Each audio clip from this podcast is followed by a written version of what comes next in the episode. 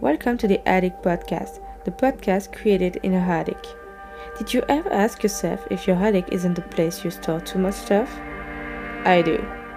With you in this podcast, I will empty my bag, or rather my attic. Enjoy!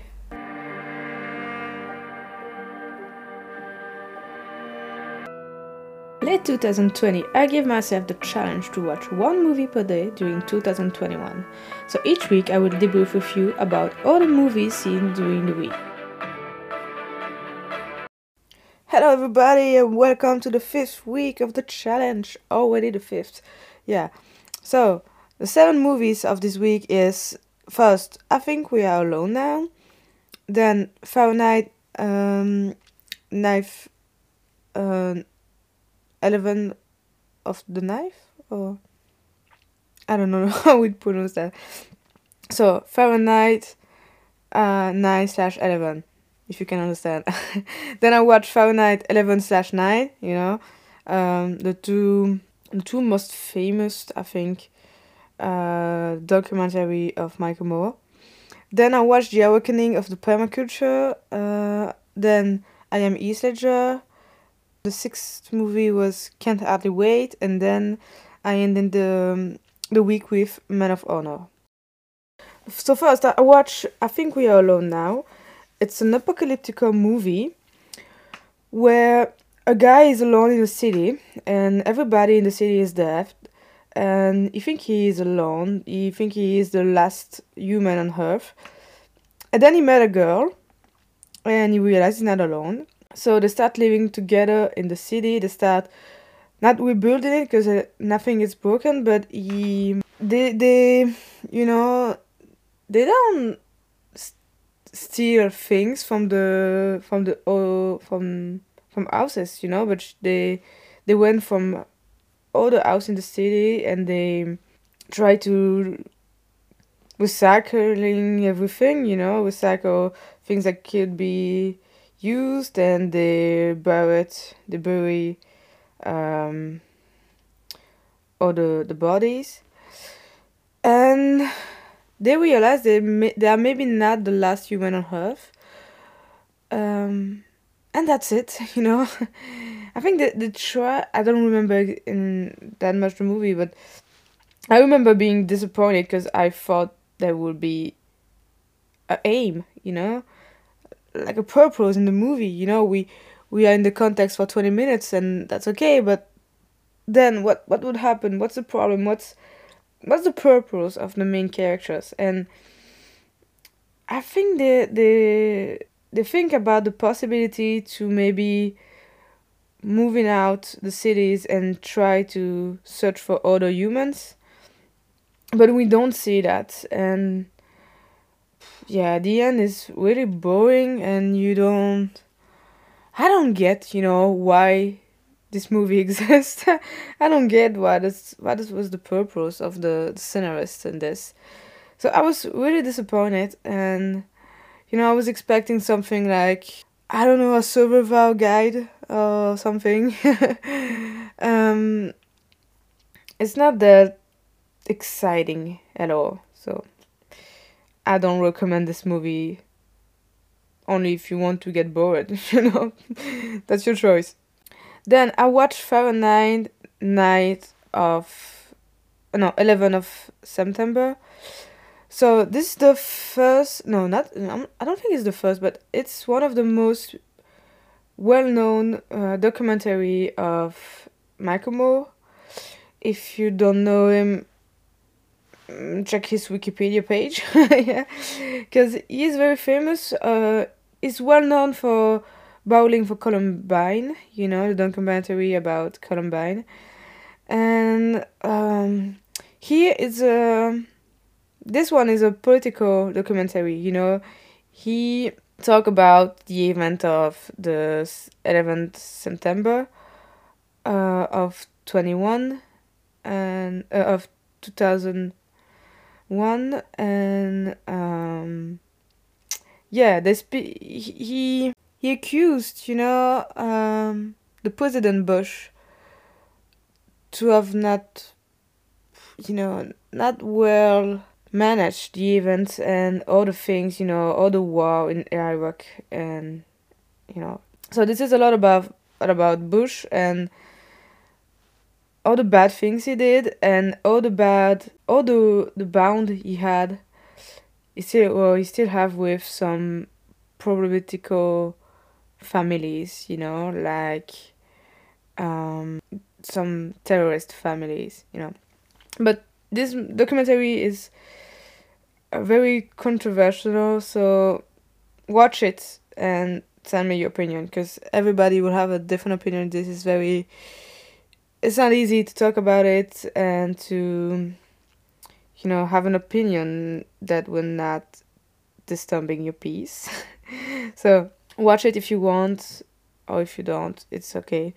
But I was really glad to have seen it once in my life because yeah the most of the thing in it i didn't know anything about it and yeah it's uh it's like a slap in my face you know it's the kind of slap you need sometimes and i'm glad to have it then i watched the the following of this of this documentary the you know the one made in 2017 or before it's Fahrenheit uh, night of uh, November. Yeah, and the other one was 11th of September. Yeah. So this one is not about a terrorist attack. It's about it's still a, po- a political one, but it's about um, Obama and mostly about Trump and how Trump was a necessity for the country, you know. He talked about Trump as someone who got the power of a country practically in the same ways as Hitler, you know. I'm not saying, and he's not saying that Trump is Hitler. Oh, it's like Hitler. No, he's just saying that they have common things. They have some, yeah, common things, common value in the speech. Um, yeah, but he also, you know, he also talk about the way Obama managed the country during his presidential presidential, and yeah, Obama was clearly not perfect, you know, and yeah, Trump is not, you know, but you know, it's interesting to see that in a, in the eyes of someone else, because we always saw Trump as the baddest no, not the baddest. We don't say that. The worst president ever, and Obama as the best. You know, but I'm totally convinced now that Obama was not the perfect one. He was maybe good at some point, but he was not. He was not perfect, and Trump, not at all. You know, he was not perfect either. So, but he, Michael Moore saying it that it was a necessity for the country, because America for him is lost, and we needed someone like Trump to realize all the bad things, all the things that doesn't work anymore in USA, you know. And I get it, you know. It's just yeah. Sometimes you need to be in a worst period of time to to leave the worst to understand what you've lost or what you want and what you should change so that was for me the documentary about. And as the previous one, you, you just have to watch it to make your own opinion. After that, I saw another documentary, a French one from French television. It's called The Awakening of the Permaculture. I watched it because I wanted to have more information about permaculture, you know, learn something. But it's not it was not the right choice. you know, because uh, yeah, they talk about it, this kind of culture, but they also much more talk about the people we saw in the documentary, the journey, you know, how they discover permaculture and why they changed this life, uh, the, their life. Sorry. So I was like, what?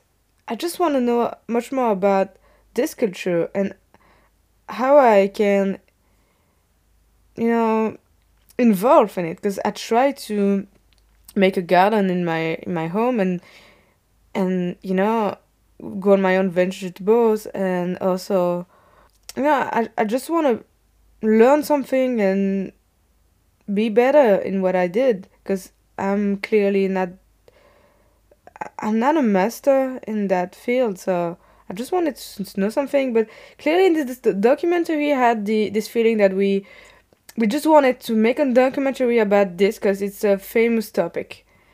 Or is it no it's a trending topic topics you know? So it was just, like we want to talk about it just to, for talking about it. And i was like no it's not okay it's not how it works you know? You have if you make a documentary you have to learn to, to, to teach something to people you know? And i didn't learn anything. That was not enough. It, i had a feeling that if i wanted to know something more if i had to, to if i wanted to learn something i needed to buy books i needed to buy I don't know, um, courses or something or lessons. And I was like, what? I thought that this documentary was a free way to learn something. But it was not. So, another, it was the second movie of this week that I was really disappointed about. Then I watched another documentary called I Am Heath Ledger. So, if you, I think it's, yeah, it's the weeks three um, I talked about the movie 10 Things I Hate About You. And if you have watched this movies, uh, this movie is um, it's about uh, no, lo- just listen to the podcast if you want to know about this movie. But if you have watched this movie, you know that one of the main character is played by Heath Ledger.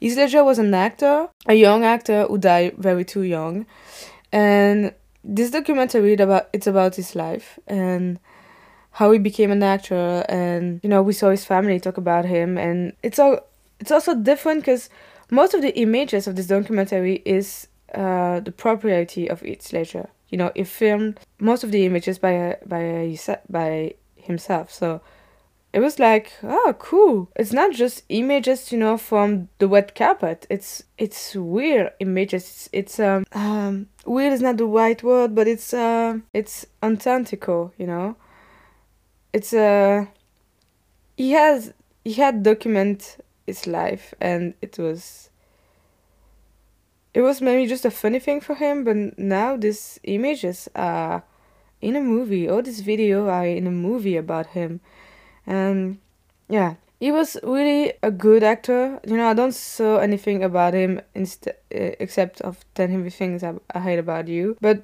he had a great career and he deserves so much more. But so i was glad to know much, um, a little bit more about him and discover him through this documentary. Then i watched a comedy. Oh, i think it's a comedy at least it's a teenage movie from the 19 um, it's called can hardly wait i watch it because there is jennifer love hewitt you know it's one of my favorite actresses but yeah, I watch it for that. just for that. Just because she was in it. But yeah, it's a good movie, it's a feel good one, but I don't laugh that much. And you know, the story is about teenager in the last year of high school and they made a party and they try to cross every boundaries in this party they can. And I was like, guys you are in the last year of school as you just you cross boundaries just now this this yeah no it doesn't make any sense you know because that's the principle of being a tiny a, a teen you know it's just to cross boundaries every time and make mistakes and you know and it's like they just made it in in the last year of school and in the last party of the high school year. So it's not the best movie ever, but it's light and it's it's soft. It's it's feel good if you want to be back in the 19. So, yeah. In the 19, not the 19, sorry. And to end this this week, I watched Men of Honor. I watched it because I watch it for an actor again because there is David Conrad. David Conrad, you know him for his his, his uh, character Jim Clancy in Casper, and he's one of my favorite actor too. So I watch it like I watch. Can't hardly wait for Jennifer. I watch this for David. So, but this one is also like a it's a little bit like a documentary. Yes, again, but it's a biopic. You know, it's about the story of a of the first guy in the navy, the first black guy in the navy, and you. I don't know the the main actor, but you can recognize in this movie. Um, you can recognize Robert De Niro, and he's not really nice in this movie, but he became softer along the movie, so it's it's really cool. David was also really cool. He was a jackass, but he was really cool. It's a strong story. It's uh, a you a part of the history of USA. So obviously, it interested me. So if you're not interested in the black history of USA, in the in the you know how we say that the um, hmm I don't find the right word, but yeah the history about the Navy or the U.S. Army or how black people was accepted or not at this period of time. Um, this movie is clearly for you. So I really enjoy it, and I really, because I I learned something. I learned something of the history of this world of this country that I love. So it was great, really great. Much more than I think we are alone now. All the other previous one about permaculture, you know. Yeah, so that's it for this this week. And it was a good one, hello, even if I was disappointed by a few of this movie. But um I don't know if you already have seen one of these, but don't hesitate to tell me. Especially the the two Fahrenheit. It's uh they are well famous. So if you have an opinion about it, I'm just really open to hear it. And um, if you have suggestions of movies that I should watch, also send me send me on Instagram and in, in, with my email. It's it's it's in the email address is, is in the show notes. So don't hesitate to contact me. I always respond. And yeah, thank you for listening and see you next week. Bye guys.